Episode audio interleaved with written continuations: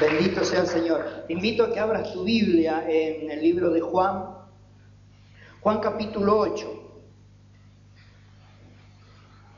Juan capítulo 8. ¿Cuántos conocen este pasaje? ¿Lo encontraste? Juan capítulo 8. ¿Cuántos conocen este pasaje? Conocido, ¿verdad? Pasaje conocido. ¿Cómo lleva por título? La mujer adúltera. Así vamos a leer desde el versículo 1 en adelante dice así la palabra de Dios. Y Jesús se fue al monte de los olivos y por la mañana volvió al templo y todo el pueblo vino a él y sentado él les enseñaba. Entonces los escribas y los fariseos le trajeron una mujer sorprendida en adulterio y poniéndola en medio le dijeron, Maestro, esta mujer ha sido sorprendida en el acto mismo de adulterio. Y en la ley nos mandó Moisés apedrear a tales mujeres. Tú, pues, ¿qué dices? Mas esto decían tentándole para poder acusarle. Pero Jesús, inclinado hacia el suelo, escribía en tierra con el dedo. Y como insistieran en preguntarle, se enderezó y les dijo, el que de vosotros esté sin pecado, sea el primero en arrojar la piedra contra ella. E inclinándose de nuevo hacia el suelo, siguió escribiendo en tierra. Pero ellos al oír esto, acusados por su conciencia, salían uno a uno, comenzando desde los más viejos hasta los postreros. Y quedó solo Jesús y la mujer que estaba en medio.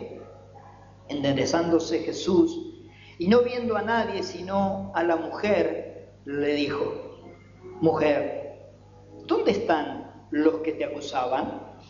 ¿Ninguno te condenó? Ella dijo, ninguno, Señor. Entonces Jesús le dijo, ni yo te condeno, vete y no peques más. Amén. Qué bueno que es mirar, ver, leer en cada escritura de la palabra de Dios la misericordia, el amor y la bondad de Dios, ¿verdad? En todo el Nuevo Testamento y aún en el Antiguo Testamento nosotros podemos ver la misericordia, la bondad y el amor de Dios. Y comienza diciendo este pasaje que hemos visto, yo quiero que veas esta parte. Dice, Jesús se fue al monte de los olivos. ¿Qué fue a hacer al monte de los olivos? A orar. Seguramente, ¿verdad? No lo dice, pero seguramente se fue a orar. Y por la mañana volvió al templo y todo el pueblo vino a él y sentado, él que hacía, les enseñaba. Yo quiero que veas esto, que por ahí no corresponde al mensaje propiamente dicho, pero está escrito en lo que nosotros hemos leído. Según ese, ese, ese versículo, ¿cómo estaba Jesús cuando estaba enseñando? ¿Parado o sentado? Sentado. Sentado. Estaba sentado. ¿Y qué les enseñaba? ¿Y por qué nosotros nos tenemos que poner de pie para leer la palabra? No lo hacemos nosotros. Yo doy gloria a Dios por eso. ¿Yo te hice poner de pie para leer la palabra? ¿Verdad que lo he hecho alguna vez? Que nadie se ofenda, pero eso para mí se llama religión. Escucha, Jesús lo hizo. Es más, yo sé que con ustedes no, pero si yo pidiera una, silla y me sentara ahora eh, en algún otro lado, quizá diría, mira qué, qué, qué mal educado, lee la palabra sentado, enseña sentado. ¿Y Jesús qué hizo? Se sentó, hermano. Jesús no era religioso, ¿estás escuchando? Y nosotros tenemos que aprender a dejar la religión de lado, porque la religión realmente es el opio de los pueblos. El que dijo eso, no sé si fue un Marx, ¿quién fue Marx? No sé quién fue el que dijo eso. Realmente tenía razón, es un opio, esa es la religión. Formas, ¿eh? Ponete de pie, sentate, ponete de pie. Entonces, ¿qué es esto? Ahí eso está clarito, dice, y sentándose fue al templo, estaba acá, como estamos nosotros en el templo de Dios. Y se sentó, y dice que muchos vinieron a él. Y él se sentó y ¿qué hacía? Les enseñaba. ¿Qué les enseñaba? La palabra de Dios. ¿Estás escuchando? Es hora de que, y, ustedes tienen que estar atentos a esto, porque el día de mañana, o aún los que están escuchando este cassette, que evangelizan, o pueden ser pastores o predicadores, no me interesa lo que sea, después uno lo va a usar esto. Porque tenemos que copiar lo bueno, no lo malo. ¿Estás escuchando? Muchas veces copiamos lo, lo, que todo el mundo dice. Vos escuchaste o viste a alguien decir, hermanos, vamos, pongámonos de pie que vamos a enseñar la palabra de Dios, y vos ya copias eso. Copia lo que dice las escrituras. Las escrituras no dice que te, pongas de pie para leer la palabra. ¿Estás escuchando? Eso es un formalismo. Igual que te voy a decir una pregunta. ¿Cuántas veces escuchaste vos decir, a modo de ejemplo, ¿no? Vamos a, hacer de cuenta que yo empiezo nuevamente, ¿sí? Y te digo, hermano, acuérdate, yo te dije, te invito a que abras tu Biblia en el libro de Juan. Escucha esto. No te dije, San Juan. Vos no lo notaste, pero yo sé lo que hablo. ¿Y cuántas veces escuchaste decir, vamos a abrir la Biblia en el libro de según San Juan? ¿Sí o no? Ahora, yo te voy a hacer una pregunta a vos. ¿Por qué le dicen San Juan? Porque es santo, ¿sí o no? ¿Sí o no? Muy bien, ahí contestaste bien. Ahora te voy a hacer una otra pregunta que yo sé que vos vas a contestar bien.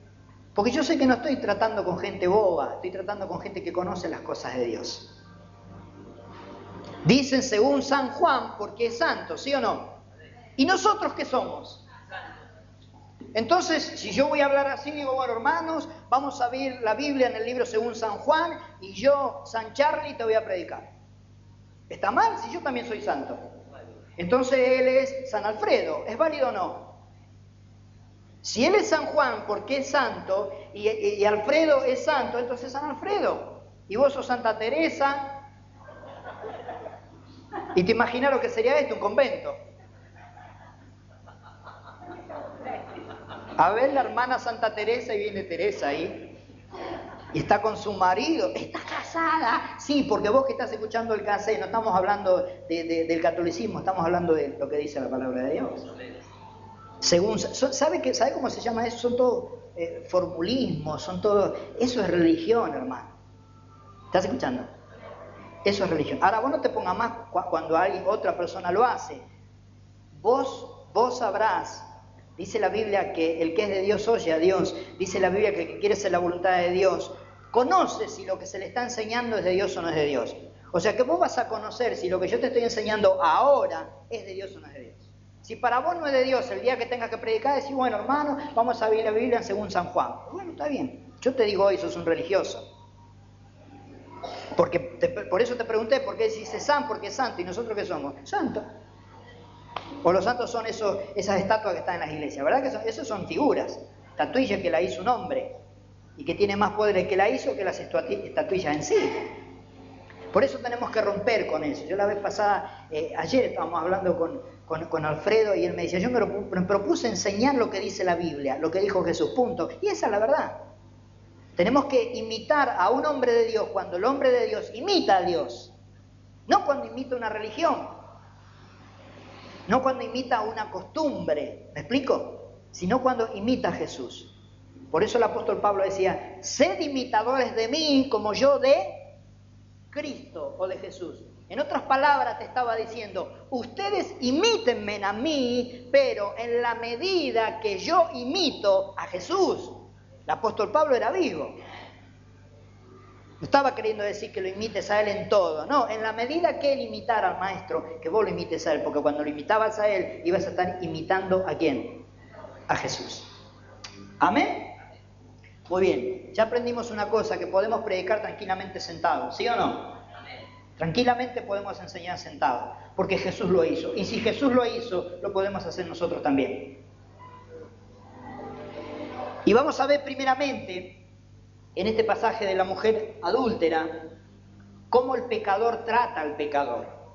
Escucha, cómo el pecador trata al pecador. Esta palabra que fue dada hace tanto tiempo también es para hoy día.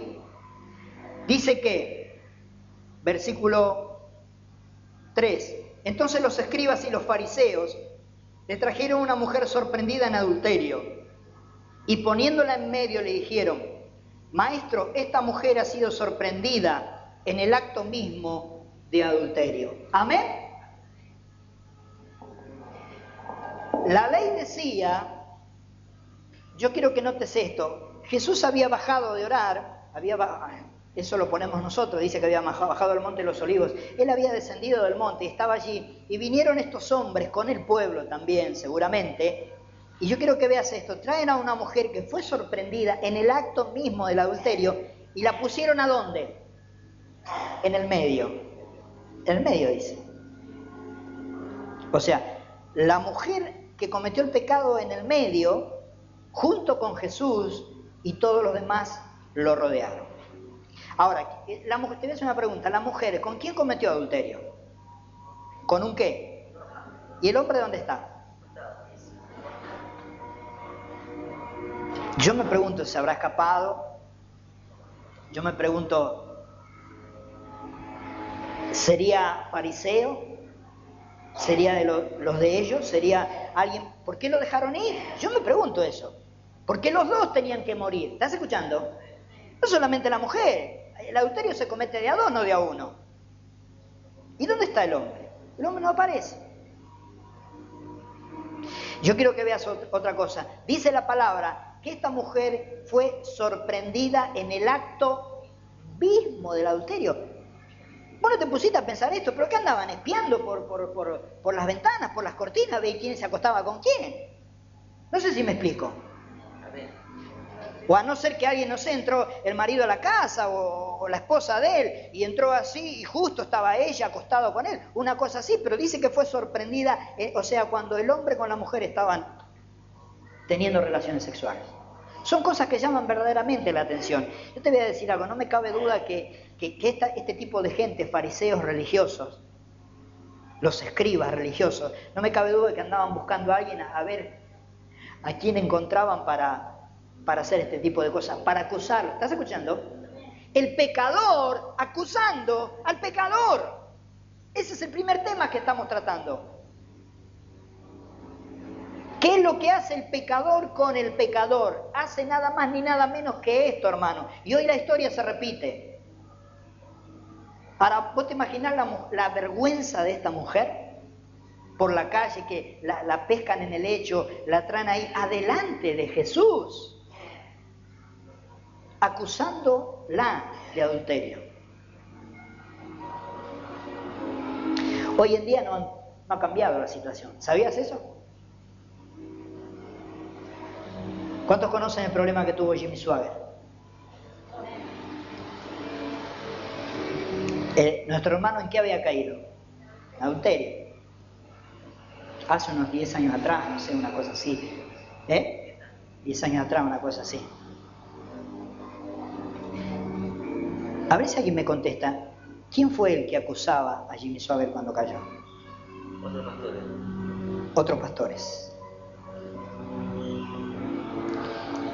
otras denominaciones llamadas cristianas, entre comillas. ¿Estás escuchando? ¿Cómo el pecador trata al pecador? O, un pastor no, no, dice, si decimos que no tenemos pecado, ¿qué cosa hacemos? Mentimos. Por ahí lo vamos a leer luego en Primera de Juan capítulo 1. Si decimos que no tenemos pecado, mentimos. Y la verdad no está en nosotros. Entonces, ¿quién está libre de no caer? A lo mejor no en el mismo pecado, pero sí en otro. Hermano, todos los pecados son faltas para Dios. No es lo mismo adulterar que mentir. No es lo mismo en cuanto a consecuencias. Si vos adulterás te podés divorciar, te, puede acusar todo el mundo. Si vos mentís, a lo sumo te dice, más, eso es mentiroso. Y no pasa nada, ¿sí o no? Más cualquiera de las dos faltas, delante de Dios, son pecados. Fíjate que la mentira todo el mundo la tiene como una cosita insignificante. Y dice la Biblia que la mentira de quién es. Porque Él es el padre de mentira. Y el que miente es hijo del diablo, por más que diga que es creyente. Y se va al infierno como el que adultera. ¿Qué me contás? ¿Por qué? Simplemente porque desobedece a Dios. Yo conozco pilas de cristianos, pilas, pilas de cristianos que engrupen a los niños con los Reyes Magos. Pilas, pilas. Yo te digo hoy, por si no lo sabías, los reyes es una mentira. Y el que miente es del diablo. Solo dice la Biblia. Eso no lo digo yo. Y después dicen ser cristianos. Si sos cristiano tenés que vivir como Cristo vivió. Eso es ser cristiano. Ser cristiano no es acudir a una iglesia denominada iglesia cristiana fulano de tal. Eso no es ser cristiano. Ser cristiano es vivir como Cristo vivió, acudas a donde acudas. Eso es ser cristiano. Y que yo sepa que Jesús no, mintió, no anduvo diciendo mentiritas piadosas. ¿Estás escuchando? Jesús a lo, bueno le dijo bueno, a lo malo malo, a lo blanco blanco y a lo negro negro. Llamaba las cosas por su nombre. ¿Estás viendo? ¿Estás viendo o no estás viendo? Y cuando nuestro hermano cayó en falta, todos los pastores se le fueron encima. Y aquel que le tenía bronca, más que nunca. Los llamados pastores juntamente con los incrédulos se le fueron encima. Acá en Argentina, en un periódico muy conocido, salió una foto así, más o menos de este tamaño en primera plana. ¿Alguien se acuerda? Yo creo que si no lo tiré, creo que lo tengo en casa eso. La cara, ¿y qué cara tenía? ¿Qué cara tenía Jimmy Suave? Compungido, llorando, deprimido. Que yo sepa, que yo sepa, que yo sepa, por ahí más, fue el único pastor que cometió pecado y dio la cara ante las cámaras y dijo, yo me equivoqué. Ahora yo te voy a hacer una pregunta, de los miles o millones de pastores que hay, ¿solamente uno solo comete adulterio? Qué santo que son los pastores. Nadie, se acuesta con la mujer del prójimo. Qué bueno que son los pastores. Solamente uno en millones. Qué bárbaro. Puso la cara, así como la puso para predicar la palabra, puso la cara ante las cámaras para decir, yo cometí adulterio. Eso se llama, acá se llama valentía. Y salió en el periódico, muy renombrado acá en Argentina, lo venden en muchas librerías cristianas. Fulano de tal, no, me acuerdo el título. ¿A vos te parece bien publicar? Yo te voy a hacer una pregunta. Vos tenés que ser sincero. Yo no quiero que vos contestes lo que yo tengo en mi corazón o lo que yo creo. Yo quiero que vos seas sincero. ¿A vos te parece bien publicar la falta de un hermano tuyo en un periódico? Te pregunto. Que vos por ahí ni enterado estás. Porque vos por ahí ni enterado estás. Y venís a, la iglesia y pasás por la librería y te pones a ver el periódico y decís, Jimmy cayó en falta, ese tremendo hombre de Dios que entró con la televisión a más de 180 países, que cuánta gente se convirtió bajo su ministerio, que la unción que tenía este hombre cayó en pecado. Capaz que ni enterado estabas. Ahí lo escracharon como el peor de los delincuentes. ¿Estás escuchando? Eso hizo el periódico, entre comillas, cristiano, no me importa cómo se llame ni quién lo dirija. Para mí eso no se debe hacer, ¿estás escuchando? Yo te voy a contar una anécdota, pero no es una ilustración. Fue verdad. No sé dónde fue, pero un pastor allí como, como me había caído en pecado. Tampoco sé qué tipo de pecado era. No sé si era adulterio, estafa, cayó en pecado. No lo sé. Otro pastor se enteró de la falta de este hombre, pero este pastor tenía un periódico. Se asemeja mucho al caso que te acabo de contar recién. Entonces, ¿qué hizo? Se enteró, lo primero que hacen, la primera tirada que hacen, no sé si el periódico era eh, eh, quincenal, eh, semanal o mensual, no sé cómo era, pero en la primera tirada que hace, cuando le toca salir el número, lo primero que hace en la tapa poner el pecado de este pastor. Hey, ¿me estás escuchando? El pastor, como si eso fuera bueno para el Evangelio, hermano, por favor. Como si fuera bueno para el Evangelio. El pastor fulano de tal cayó en pecado y mandó el periódico para que se entere en todo el mundo. Y a la noche está orando este hombre. Fíjate, uno se manda cualquier después de hora como si no hubiera pasado nada. Esto lo contó él. A la noche está orando. Y en un momento él para de orar y Dios le habla a él y le hace esta pregunta. Le dice, Señor, decime una cosa. Si tu hijo cometiera una falta, ¿vos lo publicarías en tu periódico? Y este pastor le dijo, no, ¿cómo, ¿cómo voy a hacer una cosa de esa? Es mi hijo. Y Dios le dijo, ¿y por qué publicaste la falta de mi hijo?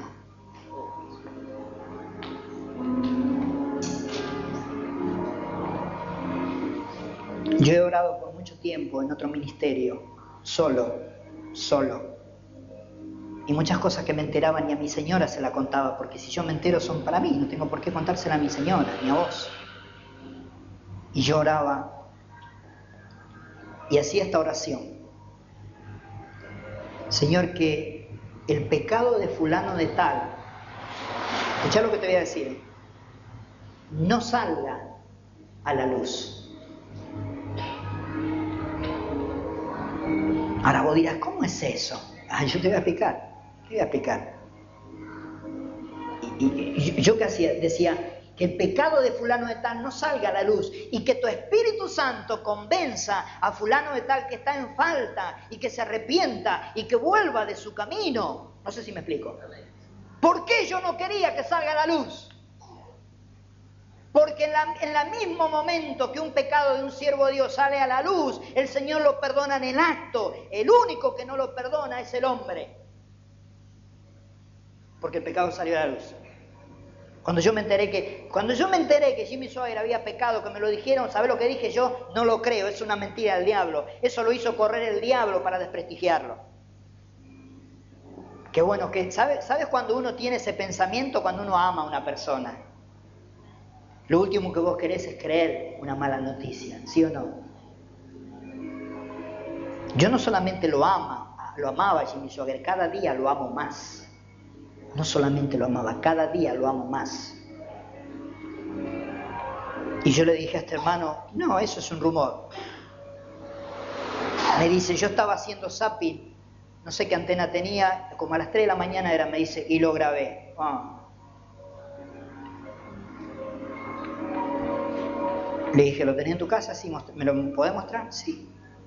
Me llevó y me lo mostró. Y yo no hubiese querido nunca ver ese video. Nunca hubiese querido ver eso. Porque a nadie le gusta ver como una persona querida cae en desgracia. Cuando vos la querés, cuando vos no querés a esa persona, no te interesa, la acusás, decís de todo. Cuando vos no la querés, pero cuando vos la querés, llorás con el que llora. ¿Escuchás? llorás con el que llora, ¿no? no te reís con el que está llorando.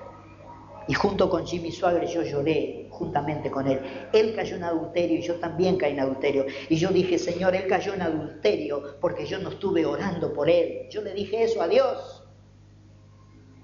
Él cayó en falta porque yo no lo estuve sosteniendo, no lo cubrí con tu sangre preciosa. Uno de los responsables que él cayera en falta fui yo.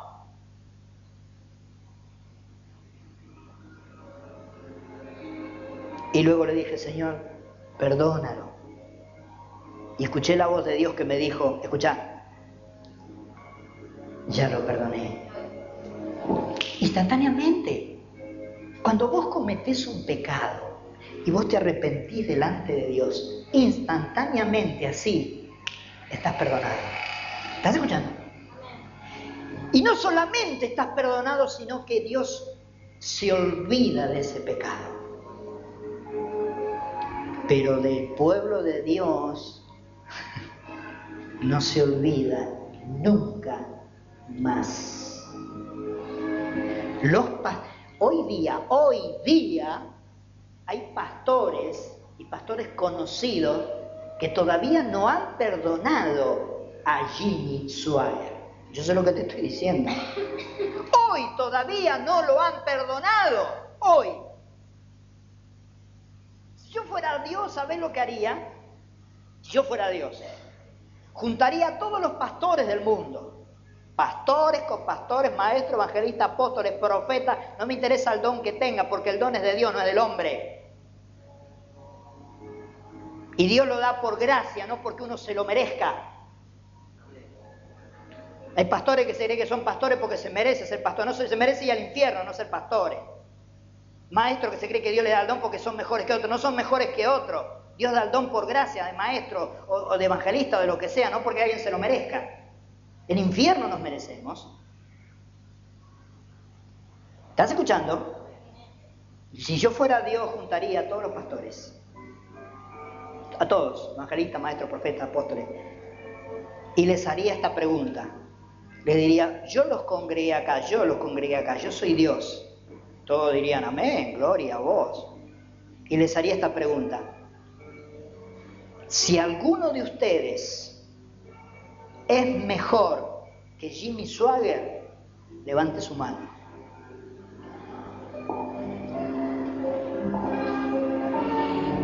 ¿Vos qué decís? Te pregunto a vos. ¿Alguien la levantaría? Tienes una pregunta a vos. Si vos estuvieras en ese lugar, ¿vos sos mejor que Jimmy Swagger?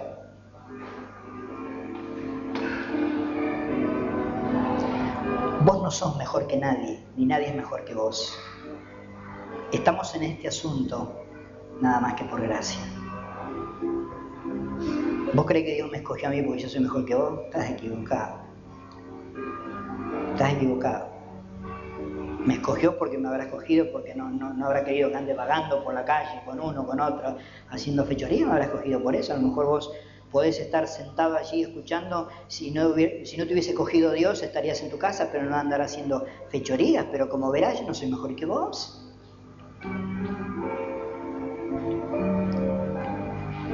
Dios lo perdonó a Jimmy Suave. El que no lo perdonó es el pueblo de Dios. ¿Te das cuenta por qué cuando oro, oro diciendo que no salga la luz? Porque sale a la luz, hermano, y te, con, te clavan contra la pared, te crucifican. ¿Quién te crucifica? El pueblo de Dios. Me dijo un hermano que, que Rodolfo Fon lo llevó a donde está él, no sé, es en Venezuela, no sé dónde está Rodolfo Fon, lo llevó a Jimmy Swagger y le hicieron una historia barba porque lo llevó. Los de ese país. ¿Y sabe lo que este hermano que me contó a mí esto, lo que dijo Rodolfo Fon? Dios lo perdonó. ¿Estás escuchando? Dios lo perdonó. Hermano, si Dios perdonó a alguien, ¿quién sos vos para seguir acusándolo? ¿Quién sos vos? Si tu hermano, porque acá no hace falta ser pastor o lo que sea, lo que pasa es que cuando uno está allá, arriba, más reconocido es. Pero si tu hermano peca, ¿quién sos vos para acusar a tu hermano? ¿Quién es el que acusa? ¿Quién es el que acusa? Ahora después lo vamos a ver ese asunto. Dios es nuestro, eh, Jesús es nuestro abogado. Ahí todavía no era el abogado, porque todavía no había muerto, no había resucitado, no había dado su sangre, todavía eh, no había llevado nuestras enfermedades. Era ese tiempo que estamos viendo. Pero yo te estoy mostrando esto, cómo el pecador trata al pecador. Señor, esta mujer ha sido sorprendida en el acto mismo del adulterio, como si ellos fueran mejor que la adúltera. Mirá, quién las traían, los fariseos y los escribas. Uno peor que el otro, uno más porquería que el otro. La porquería hablando de la porquería. ¿Estás escuchando? Es lo que decimos nosotros. El muerto se asusta del degollado.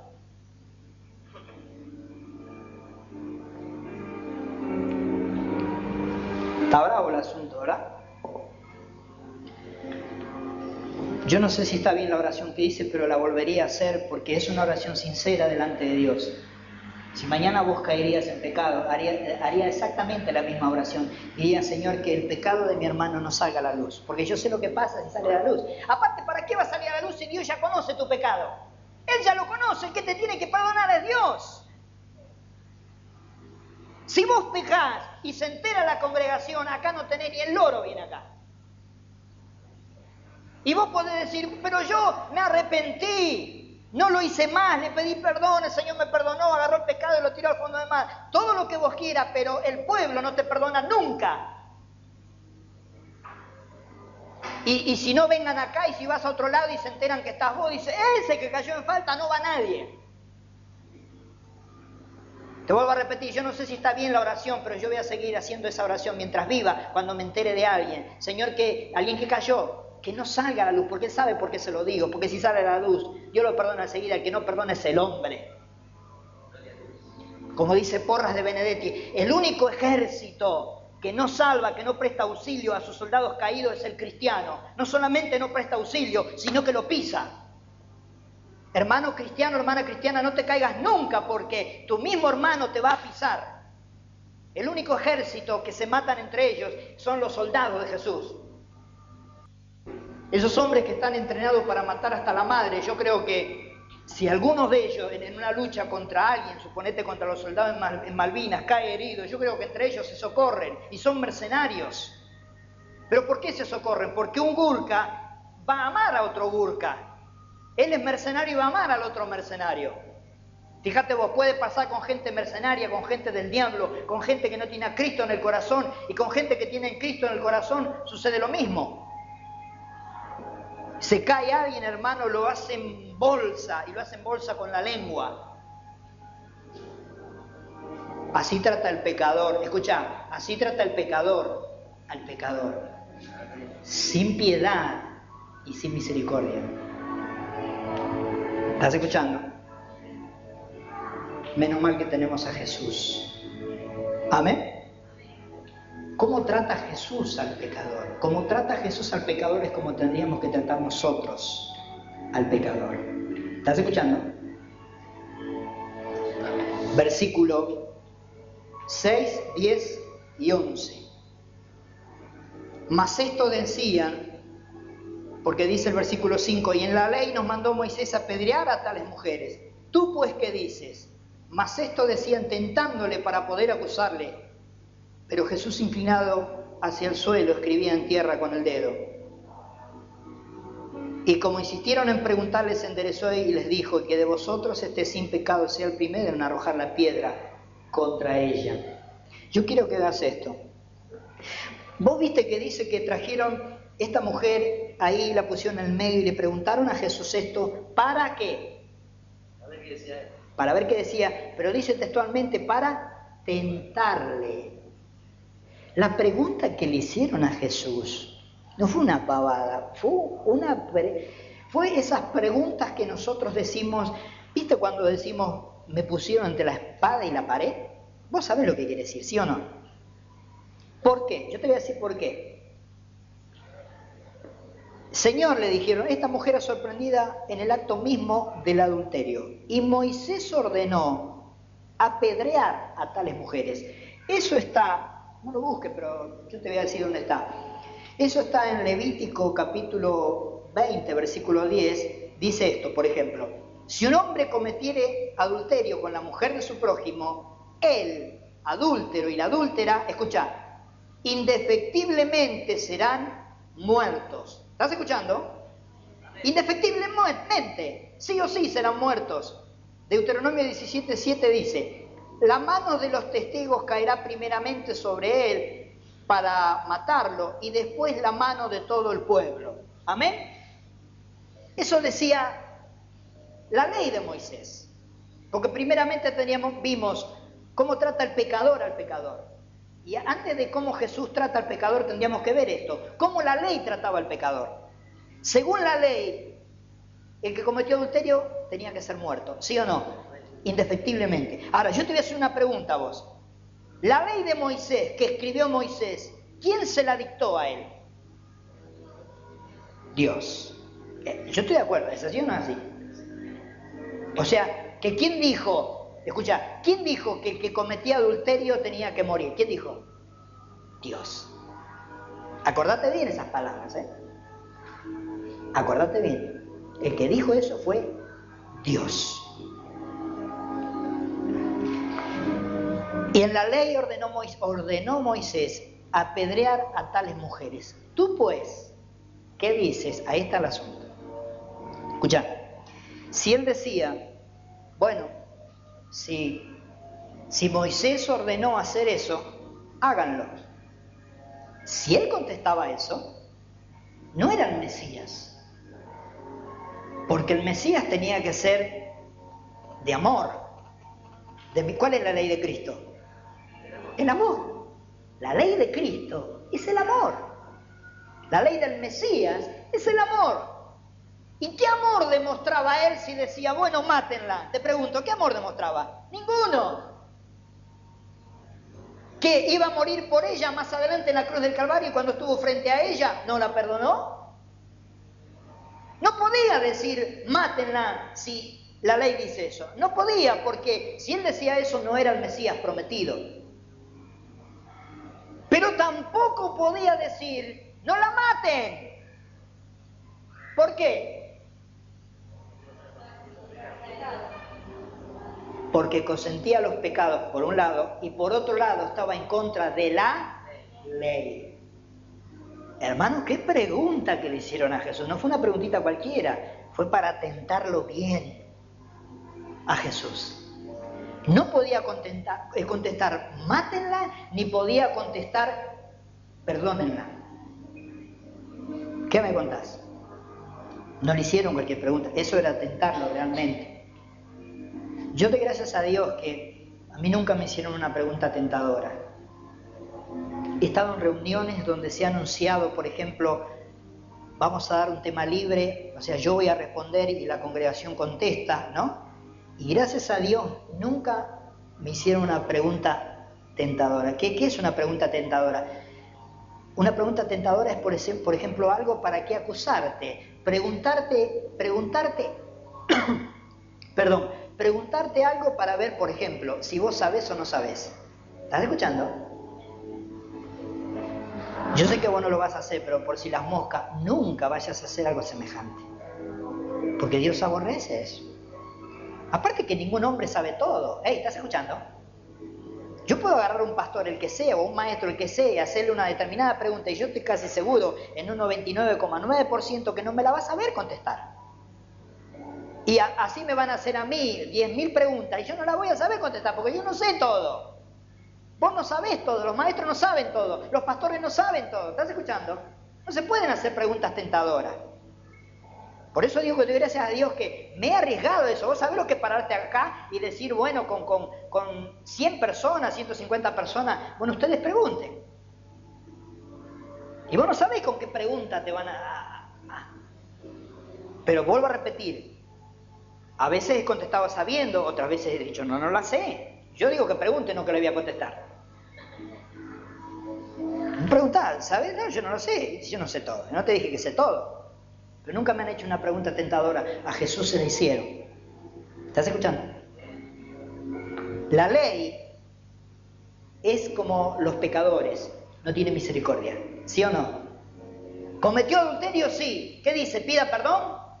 ¿Dice eso? No. ¿Qué dice? Bueno, eh, eh, mátelo a cuchillada el que lo buscó. No. Tiene que morir indefectiblemente el adúltero. La ley no tiene perdón, hermano, no tiene misericordia, no tiene piedad. O sea, en definitiva la ley era parecida a los pecadores, sin piedad y sin misericordia. ¿Sí o no? ¿Cómo trata Jesús al pecador? No murmuró nada. ¿Ahí estás escuchando? Él estaba agachadito en tierra y ¿qué hacía? Escribía. Algunos dicen que escribían los pecados de los demás. Bueno, se puede inventar tantas cosas con eso. No sé. Por ahí estaría haciendo dibujito también en la tierra, qué sé yo. Dice que escribía en tierra. Pero yo quiero que observes esto. Ante la acusación de los demás, Jesús no contestaba palabra alguna. ¿Estás escuchando?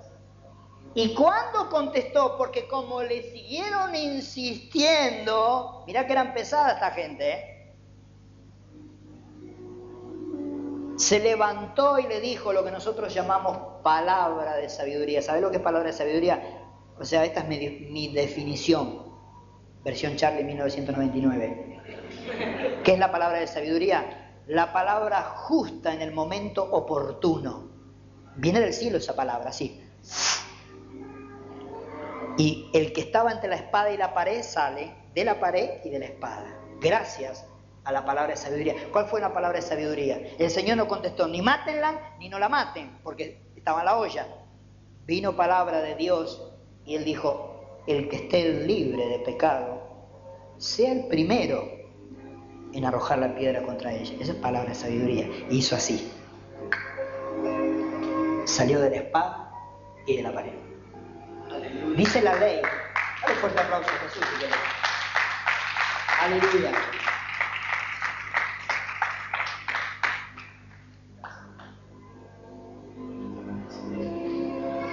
Dice la ley, escucha esto.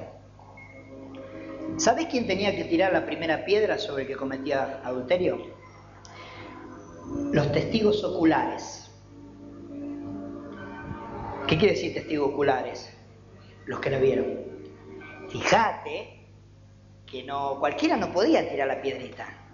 Hoy, hoy cualquiera acusa. Sí, fulano de tal, eh, la vi a la hermana Alicia por allá por el fondo con un negro. Y después eh, se entera que no, no era un negro, era con un vestido negro que andaba por el fondo. Y ya, ¿vieron el teléfono descompuesto? ¿Conocen el juego del teléfono descompuesto? ¿Lo conocen o no lo conocen? Es un juego que se juega eh, ahí nomás, en el acto, y en el acto de 20 personas, vos acá le decís una cosa en el oído a este y cuando llegó allá llega cualquier verdura. ¿Sí o no? Y estamos todos ahí, y uno se va pasando el dato al otro en el oído, el famoso teléfono descompuesto. Imagínate cuando no estamos ahí y ya la empiezan a agrandar. Pobre hermana andaba con un vestido negro y ya vino diciendo que andaba con un negro por ahí. Le arruinaron la vida a la hermana. ¿Estás escuchando? Le arruinaron la vida. y la meten en el último asiento de la banca. ¿Será bíblico eso? Jesús la metió en el último asiento a esta mujer. Me gusta Jesús. Me gusta Jesús.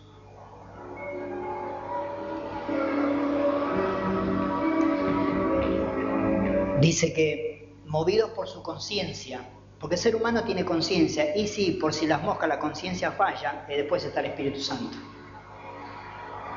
¿Estás escuchando? Jesús dijo de él, pero cuando Él venga, convencerá al mundo de pecado. El que convence el Espíritu Santo. Falla la conciencia, está el Espíritu Santo. Ya si no le hacen caso al Espíritu Santo, se van a dar la cabeza contra la pared.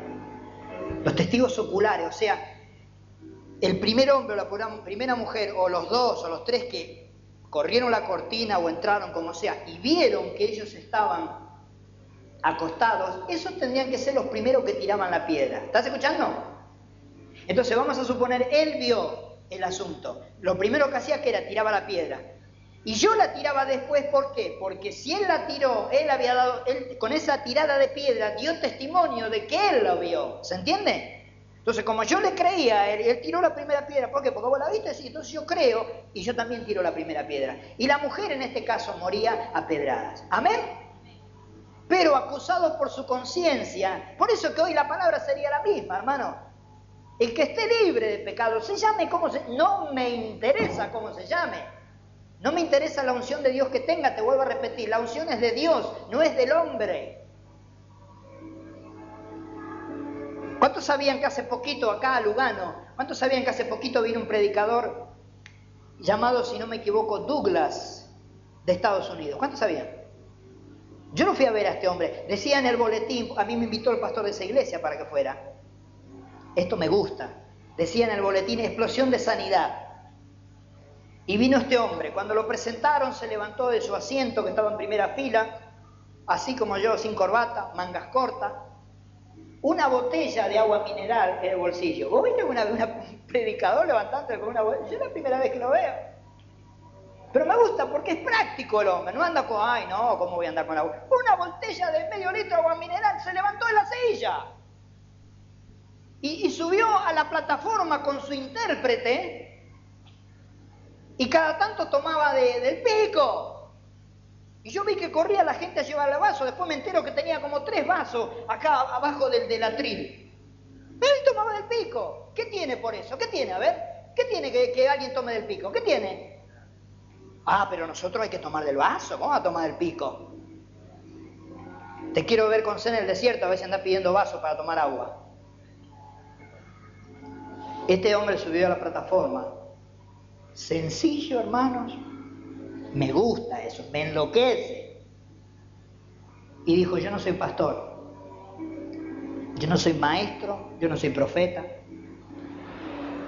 Yo soy un comerciante, nada más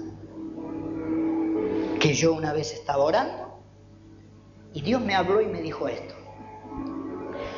Al que vos le impongas las manos, yo lo sano.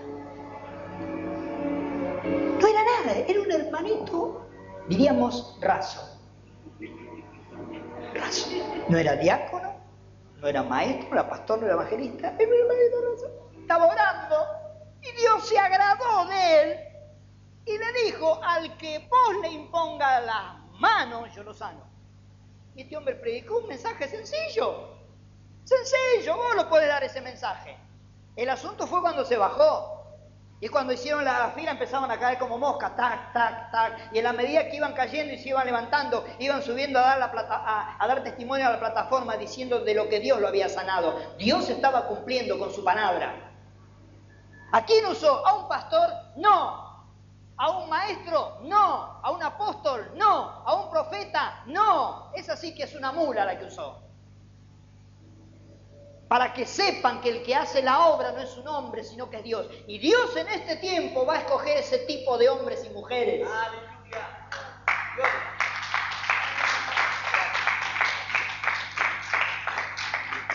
Hombres y mujeres que no andan mirando el cargo o el don de, o el don de Dios que tienen, sino hombres y mujeres con un corazón sencillo y humilde. Eso lo va a escoger Dios para hacer unas obras tremendas van a orar por los muertos y los muertos van a resucitar. ¿Y qué? ¿Qué es pastor? No, no es pastor. ¿Y usted qué? Yo no soy nada. ¿Y cómo suceden estas cosas? Que no soy yo, hermana, es Dios el que hace las cosas. ¿O vos crees que son los hombres? La gente sigue a los hombres. Los evangélicos siguen a los hombres. Ey, me gustó la inauguración. ¿Sabes qué? Yo te voy a decir una cosa. ¿Cuántos estuvieron en la inauguración de Urquiza? ¿Lo tuviste? ¿Lo tuviste? Yo vi un detalle en la inauguración de Urquiza, hermano. Yo te voy a decir ahora cómo era. Estaba la plataforma, ¿sí? Arriba de todo que había una cruz. Ey, ¿estás escuchando? Arriba de todo había una cruz. Más o menos por esta altura había un reflector. ¿Lo viste? Había un reflector. Ah, así era más o menos. Tenía como medio metro. Un reflector que tendría más o menos de 500 a 1000 watts de potencia. Vamos a ponerle 500 para no ser tan exagerado, vamos a achicarlo un poquito. 500 watts de potencia, ese reflector. ¿Me estás escuchando? Ahí, a dos o tres metros de la plataforma. ¿Sabes dónde apuntaba el reflector? Escucha, no apuntaba al hombre que predicaba, apuntaba a la cruz. Yo vi eso y dije, este es un mensaje. Y, y dije por otro lado, ¿quién estará viendo este mensaje? Hermanos, en otro ministerio las luces nunca apuntaban a la cruz, siempre estaban al hombre para que vieran al hombre. Anda Urquiza, anda Urquiza y vas a ver ese detalle. Un tremendo reflector no apunta a la cara del hombre porque el hombre es hombre y pasa, apunta a la cruz de Jesús.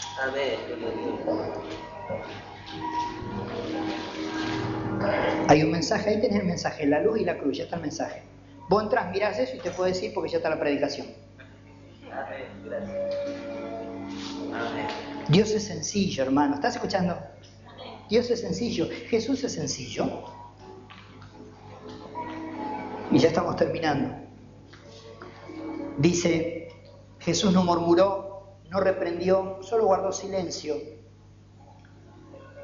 Eh, los, los que acusaban que apliquen la ley aún ellos mismos estaban en pecado. Yo quiero que veas esto. La ley de Moisés era terrible, ¿sí o no? Pero la ley de Moisés decía esto. Escucha, el que comete adulterio tenía que morir. ¿Sí o no? Pero la única forma que, que vos muriera era cometiendo adulterio. O sea, la mano venía así. yo me voy a poner como ejemplo. Vamos a suponer que acá hay una mujer hermosa. Yo la podía desear, se me podía caer la baba mirando. Mientras yo no me acostaba con ella, no cometía adulterio. ¿Estás viendo? ¿Estás viendo, sí o no? Vos cometías adulterio cuando ibas al lecho. Vos podías odiar a tu enemigo, estar con el cuchillo. ¿Qué decía la ley? No matarás, ¿verdad? Vos podías estar con el cuchillo así y mira, me tenés cansado, te voy a matar. Mientras que vos no bajabas ese cuchillo, vos no pecabas. ¿Me estás escuchando? Pero vino la ley de Jesús. Por un lado tenía ventaja eso, porque vos podías desear, pero mientras no te acostaras con la mujer, Imagínate, vos vas con tu señor y miraba a la otra y tu señora, ¿qué estás haciendo? Yo no estoy pecando, yo no estoy pecando, estoy mirando, no, no. Está buena, hay que mirar lo que Dios hizo, esa es la excusa que pone. Está buena, yo estoy pecando. No, pero ¿cómo vas a mirar? Yo no estoy pecando, la ley dice que si yo me acuesto con ella, yo no me acosté, la estoy mirando nomás. Pero vino Jesús y dijo esto, la ley de Cristo. Agárrate Catalina que vamos a galopar. Mateo, a ver si lo encuentro. Mateo 5:28 dice así, yo digo, dice Jesús, que cualquiera que mire a una mujer para codiciarla, ya adulteró con ella en su corazón. ¿Qué me contás? La ley de Moisés era brava, hermano, la de Jesús, que la regala.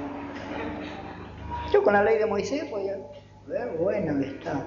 Pero vino Jesús, hermano, y yo la miré, y en mi corazón, ni siquiera emití palabras, ya dije qué buena que está, soy adúltero igual que ella, que la encontraron en pleno acto. Hey, ¿estás escuchando? Por eso te vuelvo a decir, unimos, reunimos todos los pastores y preguntamos, ¿quién es mejor que Jimmy Swagger? Si el que ya miró una minifalda, hermano, ya está en la olla como esa mujer, ya adulteró, ya adulteró. Eso lo dijo Jesús, no lo digo yo. Cualquiera que mire para codiciarla ya adulteró con ella en su corazón.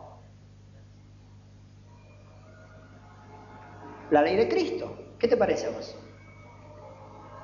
¿Estás viendo? Esa es la ley de Cristo, hermanos.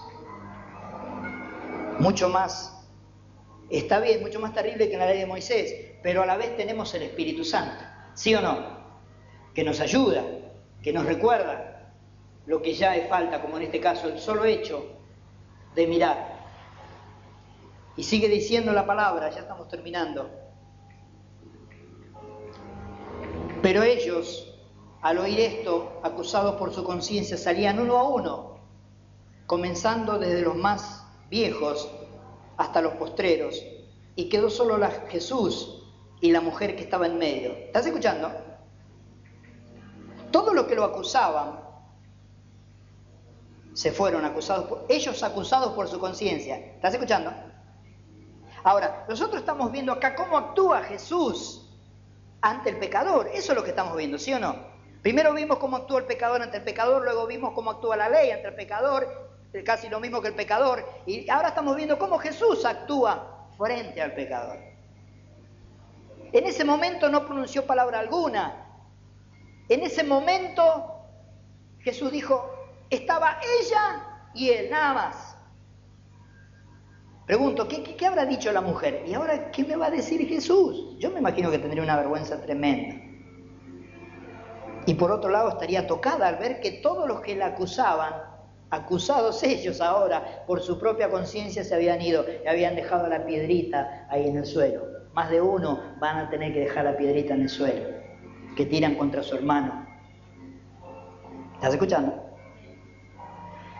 ¿Y qué le dijo Jesús? Bueno, ahora diez Padre Nuestro, cinco Ave María. Al último asiento. ¿Al último asiento le dijo?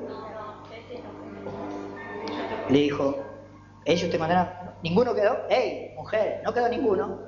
Ninguno quedó. Y él le dijo, ni yo te condeno. ¿Sabes lo que hizo Jesús? Es absolverla. ¿Sabés qué quiere decir absolución?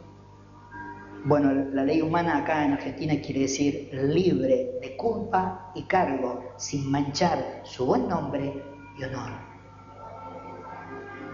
Esta mujer que había sorprendido en una tremenda falta, Jesús le dijo, ni yo te condeno, vete y no peques más. Amén. No peques más. Y dice, si no me equivoco, por ahí por Hebreos 13:8, creo, si no me equivoco, dice que Jesucristo es el mismo, ese, ayer, hoy y por los siglos. ¿Dice eso o no dice eso? Yo quiero que veas, yo te voy a leer muy rápidamente quién es el que acusa. Apocalipsis 12, 10 dice, por ejemplo, porque ha sido lanzado fuera el acusador de nuestros hermanos el que los acusaba delante de Dios día y ¿Quién es ese que acusa día y noche? El diablo. En las leyes de la tierra, ¿quién es el que acusa al reo? ¿Cómo se llama? El fiscal. Cuando vos acusas a un hermano, te estás poniendo en lugar de fiscal. O para que lo entiendas mejor, te estás poniendo en lugar del diablo. Acusador, ni siquiera juez, acusador. Dice primera de Juan 2.1, hijitos míos, estas cosas os escribo para que no pequéis. Y si alguno hubiere pecado, abogado tenemos para con el Padre, a Jesucristo el justo. Eso es lo que estamos viviendo nosotros. Esta mujer no lo, no lo había vivido propiamente como nosotros. De todas maneras, Jesús la perdonó. ¿Sí o no? Si Jesús la perdonó, el Padre también. Pero ¿cómo actúa Jesús hoy? ¿Cómo habrá actuado cuando Jimmy cayó en falta? Muy simple. Yo me imagino esto. El diablo fue como cueste allá arriba. ¡Fum! Diciéndole al Padre, mirá Jimmy. Mirá tu siervo amado y el Padre mira a su derecha. ¿Quién está a su derecha? Jesús. Y el de su derecha es el abogado de Jimmy. Y le dice al Padre, Padre, cuando yo morí en la cruz, ese pecado de Jimmy estaba incluido.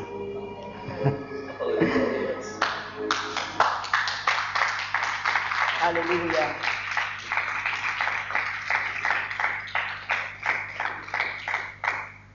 Termino con esto. Dios llamó a, David. David era pequeño. Y lo llamó para que fuese rey. ¿Sí o no? Luego pasaron los años, David fue rey, estaba en una terraza, no tenía nada que hacer. Vio una mujer, le gustó. Todavía no había pecado porque no estaba la ley de Cristo pero luego se acostó con ella y cometió adulterio. Pregunto, pregunto, cuando Dios lo escogió que él era chiquito para que fuera rey sobre Israel, ¿no sabía Dios que muchos años más adelante él iba a caer en adulterio? Sí que sabía. Escucha esto. Y lo escogió igual. Cuando Dios escogió a Jimmy Swagger, que lo bautizó con su Espíritu Santo cuando tan solo tenía ocho años de edad, ¿no sabía Dios que cuando Jimmy fuera a tener 50, 50 y pico, ¿no sabía Dios que Jimmy iba a caer en adulterio? Sí que sabía. Y lo escogió igual. Si Él lo escogió sabiendo que iba a caer en pecado, ¿quiénes somos nosotros para acusar a sus escogidos. Aún del ministerio que nosotros venimos, ¿quién soy yo para acusar a ese hombre cuando a ese hombre lo escogió Dios? Antes de que ese hombre cayera en pecado, ya Dios lo sabía y Dios lo escogió igual. Que yo pueda decir como en otra hora dijera David de Saúl, Dios me libre de tocar al ungido de Jehová. Y Saúl era una porquería, era de lo peor. Pero escucha, era el ungido de Jehová. Y como David en un tiempo tuvo misericordia de Saúl, cuando él cayó en falta, Dios tuvo misericordia de él. Porque dice la Biblia que juicio sin misericordia se hará con el que no tenga misericordia. Porque dice la Biblia que con la misma medida que vos medís, vas a ser medido.